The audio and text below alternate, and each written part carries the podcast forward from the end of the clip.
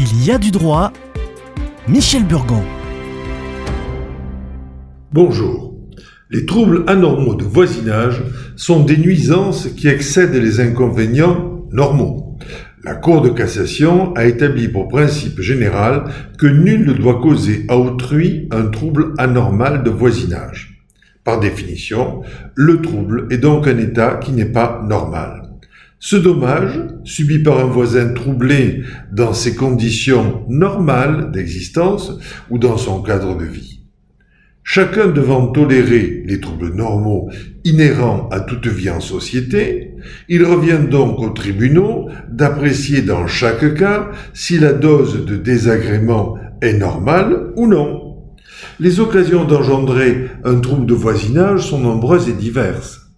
Dommages causés par les animaux, odeur de porcherie, stockage à proximité d'une habitation provoquant un risque de sécurité, d'incendie, lumière excessive la nuit, néon d'une enseigne de magasin, gêne causée suite à des travaux dans le voisinage, pollution industrielle, gêne esthétique, dépôt de ferraille et autres matériels usagés à proximité de la limite séparative, privation d'ensoleillement, dégâts et ruissellement des eaux, aggravation de l'écoulement des eaux pluviales, privation de vue, dommages causés par des plantations, le caractère excessif et notamment son intensité et sa permanence doivent s'apprécier dans toutes les circonstances.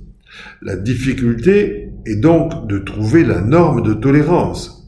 Il y a trois étapes à respecter. Rechercher l'état antérieur, quantifier objectivement les modifications apportées et évaluer les préjudices. La notion de trouble anormal de voisinage est indépendante de toute notion de faute. On peut être déclaré responsable de tel ou tel trouble sans avoir commis d'erreur ou d'infraction. Le constructeur d'une maison ou d'un immeuble peut être tenu pour responsable des dommages collatéraux provoqués par cette construction et ce même s'il a parfaitement respecté la réglementation en vigueur et le code de l'urbanisme. Et pour être plus précis, prenons un exemple des modifications dans une copropriété. Un copropriétaire rénove un appartement et en modifie la distribution, inversant les pièces de vie et les pièces de nuit, les pièces humides et les pièces sèches. La logique d'insonorisation est évidemment pervertie. Bruit de chasse d'eau ou de bain, bruit de chaises et de déjeuner au-dessus des chambres du voisin du dessous. Dégâts des eaux suite à des modifications de parcours d'eau neuves et usés par une plomberie rapportée. Le propriétaire de l'appartement situé en dessous sera fondé à demander la remise des lieux en l'état d'origine. Le juge appréciera s'il y a lieu de lui donner satisfaction ou simplement une indemnisation destinée à couvrir le trouble suivi et aussi la perte de la valeur du logement affecté par ce trouble.